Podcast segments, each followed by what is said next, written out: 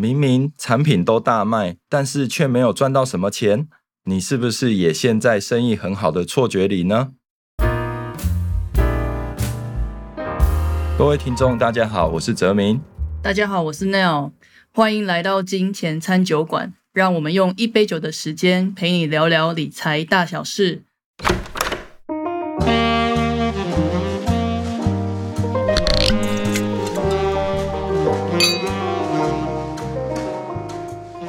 泽明，我们今天要喝什么啊？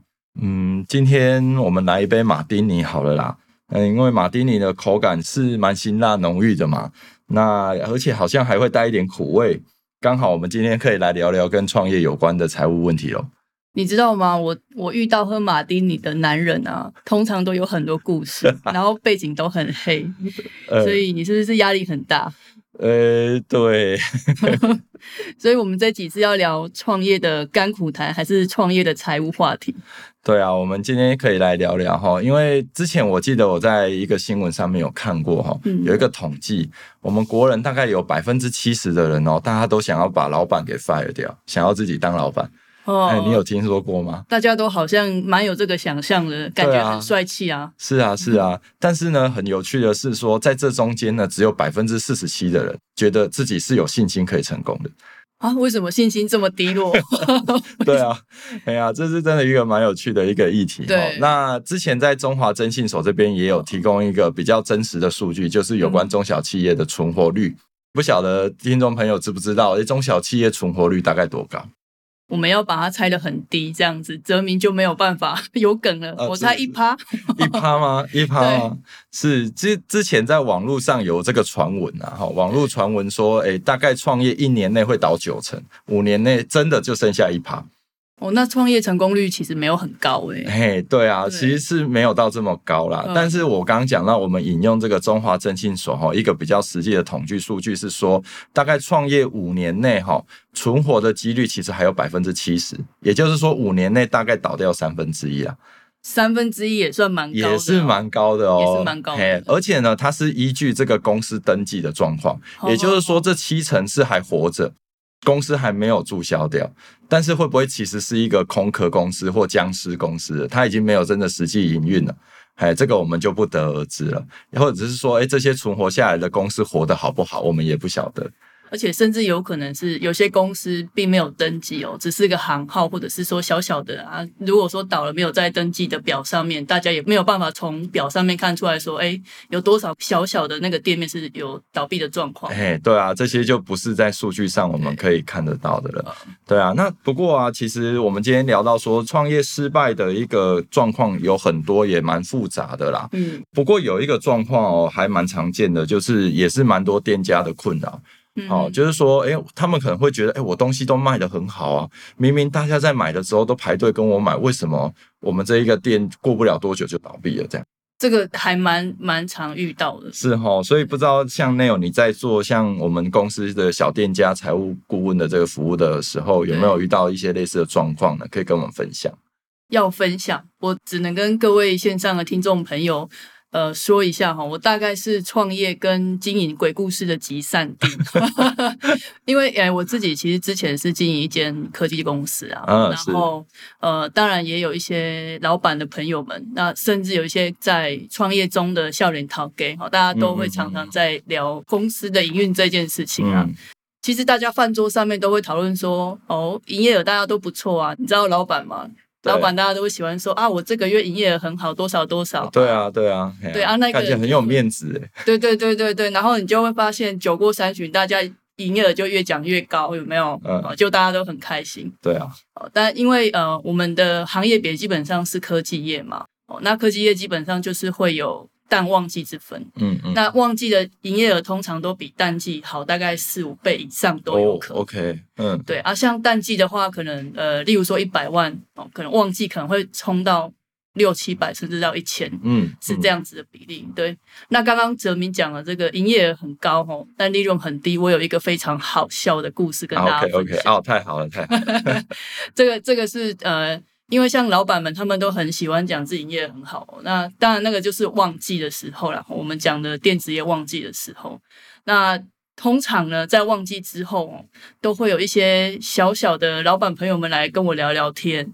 那原因是因为他们大概知道我本身是呃算是金融行业出身，对于财务的概念会比较了解。嗯嗯，那他们就会很不好意思的跑来哦，就咚咚咚跑来说：“哎，Neil 啊，哎，我跟你问一个问题。”然后脸色就非常的凝重。我说：“怎么了吗？”天哪，好像很可怕的很可怕。然后他就说：“呃，我之前是有说过我营业额蛮好的，没有错。”可是我觉得最近好像进来银行账户的金额越来越少，有一点点怪。嗯哼，那我不知道线上的听众朋友们，就是听到这里感觉是怎么样？证明你有没有觉得怪怪的？我觉得很像一个现象，就是我每个月都有薪水进来，可是为什么最后我账户没存下什么钱？对，所以有没有觉得一把冷汗都捏出来？对，对，对，对。那。我听到他这样讲，其实我真的是心头一惊，都快挤出汁了。因为像他们的营业额这么大，通常代表着它营运资金也非常的多，那成本就很高。哦，对它可不是三五万，它可能是三五百或三五亿。对，那我们比较呃特别的是，像如果是科技业，甚至是制造业，他们是做一些上市上柜公司的客户啊，哦大家一定都有听过票期这件事情。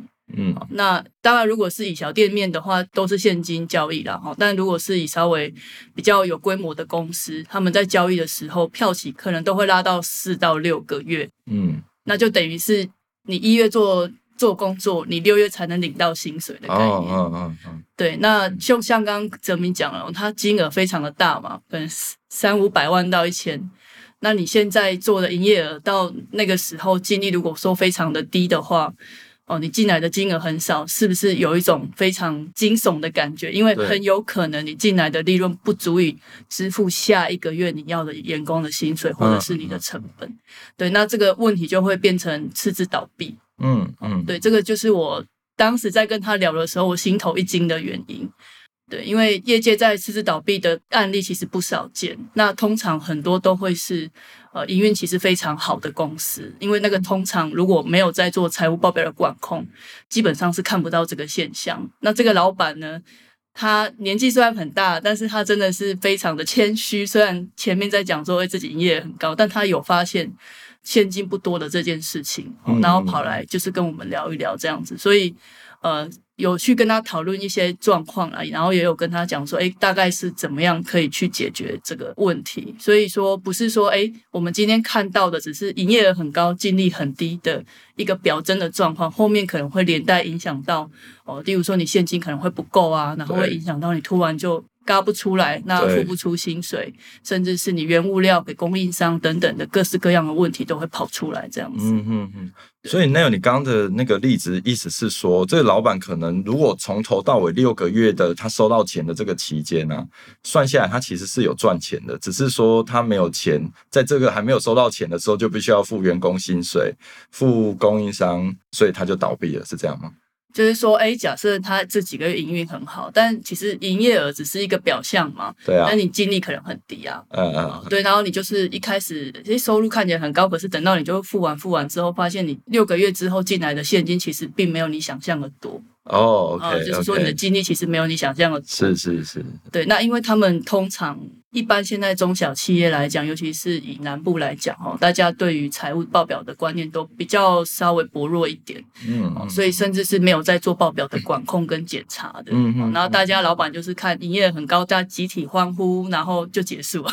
了解哦，OK OK。所以你讲到这个，我其实也想到一个例子，哎，就是我客户本身的例子，就是。这个结果就是他可能在定价上面就有问题了，对不对？好，就是说其实不应该是定到这样子的一个价格，嗯，对啊。那之所以会我们后来去帮他揪出这样的问题，是因为在更前面还有一个在中小企业或者是像微型企业更常犯的一个问题，就是公账跟私账不分。哦，怎么说？怎么说？他因为这个问题？对，因为像一般我们如果说有在经营这样的一个小小的小企业哦，那像我这个例子，他们家里就是一个小小的便当店，哦，就在自己家里厨房弄啊，然后就开始在网络上卖，嗯，这样子。那所以一开始呢，这个全部都是家人嘛，嗯，所以也没有什么好分的，确实也没有什么好分的。那所以说，哎，就是家里的一些开支啦，就从也便当店的这些收入，这样一个一个支付，然后一个月这样下来，会发现说。哎，其实怎么好像没有什么赚钱，甚至还有点豆料，这很可怕。其实是会蛮可怕的。对，所以经过我们这样子去协助他抽丝剥茧，把这些账第一个要逐步的把它分开。其实要分呢，老实讲也不会到太难。我们记得只要做好账户的分离就好了。哎，就是我跟客户收的钱，一定要尽量的从哪一个账户进出。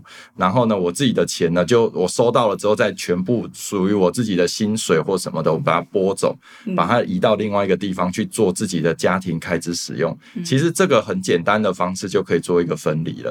嘿，然后从公司的账户去意识到说，哎，为什么我好像便当卖的不错，可是结余下来好像没有赚什么钱？从这里就可以开始去发现说，哎，我这样的定价是不是会有问题了？对对啊，这真的是呃，泽明刚刚讲的是小店家的部分嘛。那线上的听众朋友们，千万不要觉得只有微型企业有这个问题哦。是，就是我之前真的遇到过，甚至有一些规模的公司，那因为公司账没有分离的关系，他们完全看不出来自己经营体制到底是哪些出了状况。那通常哦，就是。如果说公司账户在一起，就是有一个很有趣的一个现象，就是诶，例如说老板想要买车，对，就是从公就直接从公司出。啊，对，老板娘想要做呃买美容或妆品哦，比较大批的，他也是从公司出，所以我们永远都看不出来这间公司的体制到底长得什么样子，有没有赚钱这样子，对。这就是一个呃蛮大的一个财务漏洞。对啊，对啊，所以说当这些账务不清的时候，其实我们也无形之中会产生很多的漏洞啊。呃，像刚刚整明提到，就是哎，营业很高，但是净利非常的低，有可能是因为定价的状况嘛，对不对？嗯嗯。那像定价的部分，呃，是像餐饮业会是可能便当的定价，那这个影响呢，可能是比较可以马上调整的。对对。那在制造科技业，甚至是呃。比较批发零售的这一方面的话，定价如果太低，哦严严重性会非常的高。因为我跟我跟大家举一个非常惨痛的例子，那这个也是我一个非常有趣的老板朋友的例子。对，所以我说我鬼故事很多。哦，因为这一个老板呢，他刚开始的时候是没有在做任何财务报表的。哦，那电子业大家可以先想象一下，大家手上的手机大概多久换一次？我的话差不多两到三年吧。哦，当然我不是用 iPhone 啊，听说 iPhone 可以撑久一点的。我也很想要摔坏它，但是它就摔不坏。对哦，大家就可以去想象说，哎，你看哦，你的手机要跑两年，一两年它才有办法换，那代表着这个零部件里边的任何一个零件，它就要使用两到三年的时间。嗯，那也就意味着。今天我要是供应商，我把这个价格报出去之后，就一试定终身。嗯嗯，你就要交货两到三年。对。那刚刚讲这个可爱的老板呢，因为他没有在管控，那业务为了要达成老板给他的业绩嘛，嗯，对，他就怎么办呢？反正没有人知道，他就把价格报低一点。嗯嗯，好，反正都拿得到订单嘛，每个月三五百万这样进来，就。也是一样，老板后来发现觉得怪怪的，嗯，因为他这个业务的客户是占了整个公司的营收可能百分之六十以上，集中度太高了，集中度很高。那但是因为它定价很低的情况底下，利润不好会其实蛮明显的，因为就像我们刚刚讲了嘛，可能现金的 l u d e 啊，嗯，越来越少，而且这个大客户应该也很难跟他议价，没有办法议价，对。而且以电子业的形态来讲哦，它大概每一季。要降两到五趴的折扣，嗯，所以说假设今天我们定价是只有定三趴的利润好了，可能一季你就变成负的了，OK，好，就很惊人。那而且还要再想，我们还要继续交货两年，嗯嗯，所以这个情况会持续两年，嗯，那当然这个行业里面不是只有消费型电子，不是只有手机啊，我们还有最近大家很红的特斯拉，有没有？嗯嗯，对，交期都很久，交期都很久，对。对，那以呃，车用电池来讲，大概要五到十年左右的供货期。嗯，所以等于说，你报了这个产品定价非常低的情况底下，就会衍生出你接下来未来十年营收都会有亏损的状况可能哦。如果又是以刚刚啊我们讲到了说，哎，你的收入其实是集中在某一个客户的身上的时候，就会发生这样的问题。嗯嗯嗯嗯，对，那像这个这个老板呢，我后来是也是建议他，你必须要从头做起，嗯包括你自己的成本的管。成本的分析、财务的报表，你才有办法知道你每一个品项大概是赚了多少利润。嗯，你的你的业务们才不会偷偷的帮你报了很低的价钱，嗯嗯可是看起来哦，营业额可能一个年度都一亿多，但是真的是比茅山道士还要惨。嗯嗯，对，嗯就是这个是定价比较没有去设计好的状况，这样子。对对对嗯，听起来真的是在没有一个做好一个管控的状况下，真的就会造成一些错觉了，哈。对好像哎、诶当然卖得好啊，因为业务报的低嘛，对不对？所以大家都大家都销价竞争，这个价格当然是大家都很抢着要啊，所以感觉好像生意很火爆这样子。就看起来好像好像营运很好，所以都要在饭桌上面说啊，我这个月的对，我的营业额额又多少多少，但是事实上有面子可能没有理理智智啊。OK，就外强中干的状况是还蛮多的。嗯嗯嗯，那这个是刚刚泽明提到，就是定价不佳的部分哦。对啊，那我我也有跟大家讲哦，鬼故事很多哦，我再跟大家分享一个非常非常惊悚的鬼故事呢。就是基本上呢，利润很低，也有另外一个可能，就是你制造的管理不良。嗯这个问题不会只存在于科技业或者是制造业，嗯，其实餐饮业也会有。这应该很多吧？对啊，你就像小店家在小店家便当店的这个部分，对啊，像比方说，我我的客户是还好啦，但是因为他们的话，基本上是当天接单，哦，当天就是生生产，然后所以当天去采购，所以不会有什么样的库存。嗯可是我们可以去想象一个例子，好了，比方说麦当劳，大家知道麦当劳的薯条几分钟，假如没有卖出去就要倒掉嘛。线上的听众如果可以猜一下，猜对的话，可以来地方看海景。可以可以，麦当劳买一送一这样子，我猜大概十分钟左右吧，差不多七分钟。七分钟。所以你想想看哦，我们如果说这个薯条，它从这个油炸下去，油要不要钱？嗯啊，要把它加热，电也要钱，嗯对不对？更不要说薯条食材本身这样子。所以说呢，在这个过程里面，如果我们没有办法去管控好，我以为，哎，我下一个时段我会卖出很多薯条，结果我就先炸起来放，结果实际上并没有卖这么多，这无形中就是一个浪费了。对啊嗯，这个真的也就是管理不良的一个状况哦。对啊，对啊，那那些都是倒掉的东西耶，它不可能再被拿回来给使用了、啊，或者是产生营收啊。对啊所以偷吃掉这样。对对，不也不能塞给员工吃嘛，不然这样每个麦当劳的员工都胖嘟嘟的。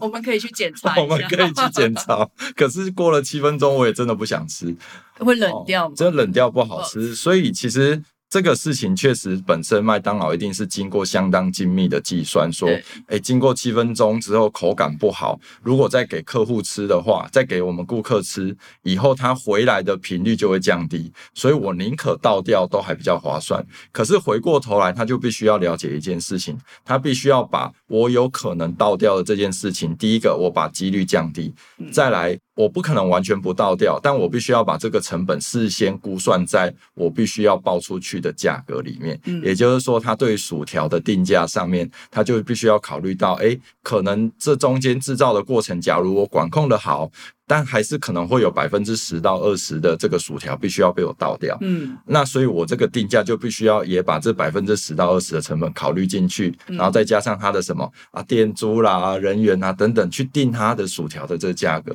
才不会造成说，哎，它薯条很好吃，卖得很好，结果呢一包卖三十五块，那当然卖爆，店租都不够，店租都不够，所以它必须要定在一包五十五块。嗯然后，但是它偶尔会买一送一啊，哦。哎，但是是促销让我们去吃的这样子。不过这些这些刚刚哲明讲的这些状况哦，就是嗯这些计算，包括呃可能是人员的薪资啊、店租啊这些嗯等等的，嗯都其实是需要财务报表去把它换算出哎来，，没有错，你才有办法知道说哦这些讯息。对，对啊，嗯哎呀，所以其实我们很多的中小企业，他们其实不是不知道说要重视财务报表，有时候是根本就不知道从哪里开始做起。对啊，就刚刚我们在讲制造不良的例子，就是就是这样子。因为麦当劳事实上哦，它算是一个上市上柜的公司，对对，所以他们相对来讲会比较有一个体制嘛。那我这边遇到的呢，是完全后知后觉哦，那也是一样没有财务报表管控的情况。那这个也是一个非常有趣的老板哦，他也是咚咚咚的跑来跟我说，他觉得事情不太对劲。大家都咚咚咚跑去找你，都不太对劲。但因为面有面子问题嘛，那就我们就了解老人家的心想法就好了，就对，让他有一点点地方可以抒发这样。嗯，那他就跟我说，哎。那个我觉得有点奇怪，然后也是一样利润很高的状况。嗯，然后他就说：“可是我不知道问题到底出在哪里。”嗯嗯，因为他们没有报表嘛，他们只有呃一般的流水账。对，哦，那。大家不要想说，哎，可能这间公司就小小一间，没有哦，它是营业额可能一个月要一千万左右，嗯，啊，它其实是没有任何比较细致的报表可以去了解它到底问题出在哪里，那就没有办法抓漏嘛。对，我们讲说抓营运的问题就抓漏嘛，那怎么办呢？嗯，就是奇怪了，怎么营业额就是每个月都上百万，然后结果就是没有赚什么钱，然后我就跟老板讲说。你也没有办法，既然是制造业，我们就只好土法炼钢，嗯嗯，调监视器，嗯嗯，好，那我们就来看制造现场发生了什么事。哦，OK，哦对，那嗯，当然你知道吗？就是虽然没有做报表，但监视器做的很足啊。哦，每个角度都有，因为制造业会有一个状况，就比较容易发生公安呐。哦，是是，对啊，所以说，哎，他每个角度都有这样。哦，然后他过了一阵子之后，他就跑回来跟我讲说：“哦，我抓到了，嗯，哦，抓到什么？他抓到有一些人员哈，可能因为在工具的设计上，还有人员教育训练的设计上没有很完全，导致他们做坏东西。哦，OK，嗯，对，那他做坏了怎么办呢？就不会跟老板讲吧？”你会想讲？我才不要讲嘞！对，就是这样子。所以这些人呢，监视器很清楚，顺手一包把它塞到桌子底下的垃圾袋里面。对，那因为行业来讲，他们应该要有一些进出的报表嘛。例如说，哎，我我领了多少料，我应该做多少东西出去嘛。对对。例如说，我们可能领了呃可以做十包薯条的料，我应该要可以制造出十包薯条。对对。但他只有制造出三包啊。嗯嗯，可是老板知道吗？老板不知道，他又没有在现场。老板就都在饭桌上很开心嘛，对，就是说营业很高。那但是实际上是这些同仁哦，就因为做坏了不好意思讲，我怕被骂，怕被扣薪，所以他就把东西藏起来。嗯嗯，哦，那就是变成是一个很严重的材料成本的预算超标这样子。对，但也因为他们没有报表去管控，所以说他基本上算幸运哦，是后知后觉。嗯嗯，就是没有办法，没有办法先知先觉这样子。是是是。对，所以如果说哎有遇到这样子情况的朋友们。要注意哦，看一下桌子底下 有没有被藏东西。藏得掉。哎，这样听起来哈，我觉得财务报表哦，很像是我们人的这种健康检查报告。哎，对啊。好，就是说，哎，它可以透过这样的一个检视的一个方式，知道说我目前企业的整个财务体制是不是健全的？哎，是不是有哪里有红字？对，哦，好，对，所以这样听起来蛮像的哦。那像比如说，如果说不是很重视财务报表，可能也会有一些问题啊，像是说，哎，他们的库存会不会其实放的很高？嗯，好，因为我以为会卖爆的东西，结果我就订了很多东西准备要来卖，结果卖不出去。然后，但是下一季又来了，那他就一直存在我的这个仓库里面，卖不出去这样子。哎，那像刚刚讲的，像是定价错误的问题啦，对对啊。然后我在猜啊，像比较微型的这个企业里面，还会有面临一个问题，就是哎，他们要不要请人来帮忙？不晓得说像这个的话，内容你会觉得可以怎么样去协助他们？是指说呃，请人来做会计报表吗？还是呃，不一定，就可能比如说，哎，像我们刚刚讲到便当店这个例子，好了，呃，他可能想要多雇一个人，哎，他生意越来越好了，对对，但是他多雇一个人来帮他们做便当，哦哦，哎哎哎。我觉得这个真的要回归到企业本身的体制哦，就是说你的营营业的收入预估有没有办法负担这一个人的成本？对对，那你自己对于你的定价清不清楚？如果你今天多请了一个人，假设他今天薪水是三万好了，你要多卖几个便当，才有办法去 cover 他这个人力的费用。是，那这个实现的可能性达到多少？例如说，你可能。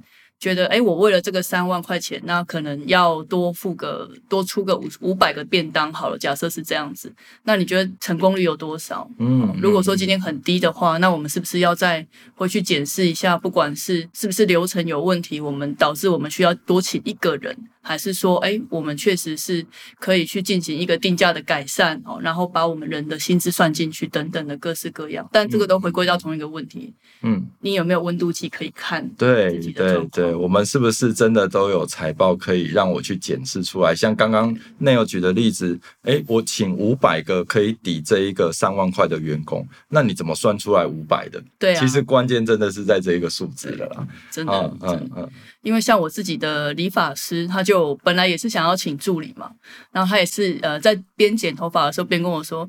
他怎么算都觉得不对。他为了这个助理，他可能要多烫几颗头，嗯，他还要多剪几个多少的人的头发哦。那这样子还有办法负担这一个助理的薪水？那变成他就是为了人力在工作啊。对啊，对啊，对啊。所以这个是也是蛮明显的一个问题，这样子。对对对。那这样听下来啊，我刚刚讲到的这些案例。都还算蛮幸运的，老板都还会咚咚咚，就是这个还咚咚咚的跑来，不是已经躺在那里了？对啊，通常如果到那个状况的时候，都很难收拾。嗯嗯嗯。那至少他是有发现问题啦，对。但是因为吼这这一类的状况，说实在的，因为在台湾来讲，我们有百分之七十是中小企业，那又有很大部分是传产跟制造。嗯嗯。那因为这些老板可能大家都把时间花在技术啊跟业务上面，对对。那所以。所以说，导致说在管理的这一方面是比较呃没有花一些心力的，嗯，那导致说，哎，像刚刚我们讲的，可能利润很低，它算是一种企业慢性病嘛，对。就不会马上心脏病发，就就怎么样？死了。哦，对，但是会等到水到渠成的时候，就来不及，就来不及。真的，是这样。所以经营者他们对这个病症，有时候后知后觉的时候，都会现在说：“哎，我们刚刚讲的，那在饭桌上面讲说自己营业额很好哦。”嗯嗯，可是后面。问题来了，可能都还不太清楚这样子。对对，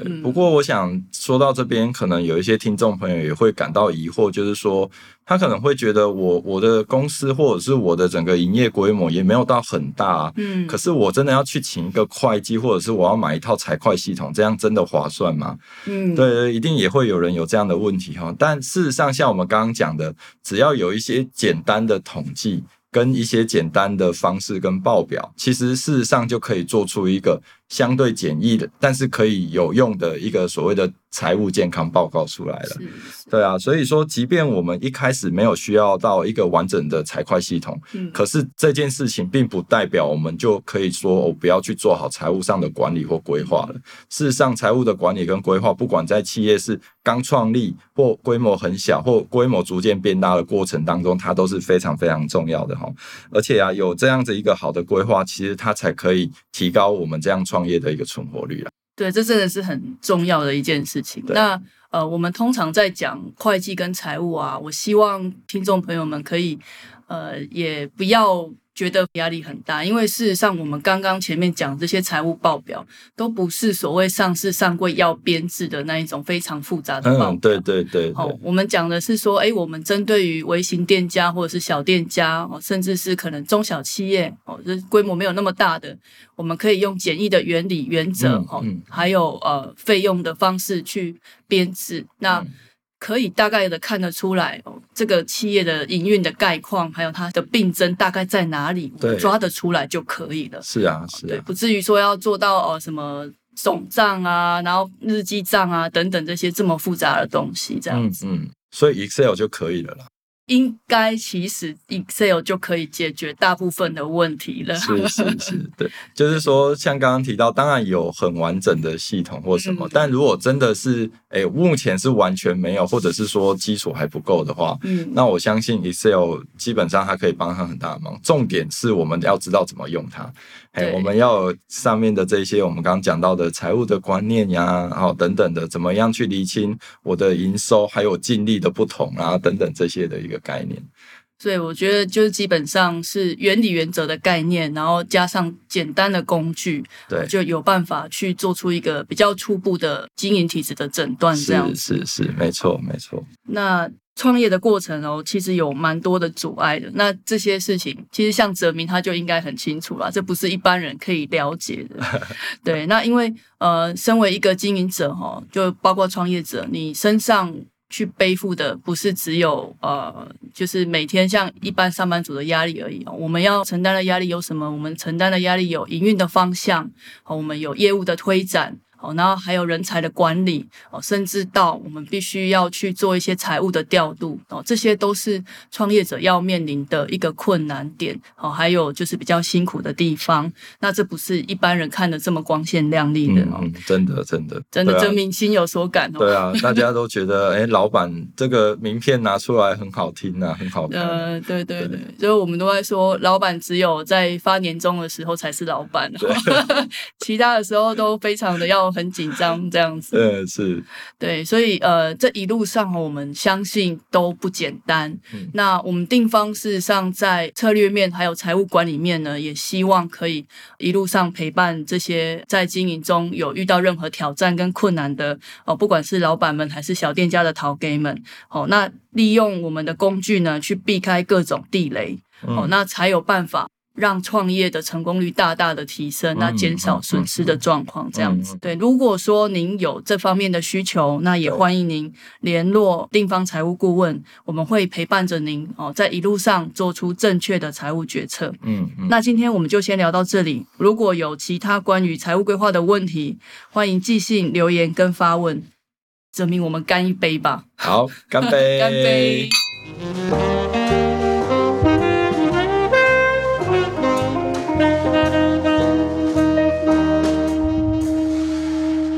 ！Hello，线上的听众朋友们，我们刚刚把马丁尼喝完了，不知道大家有没有觉得这次的内容跟上几次有非常大的不同呢？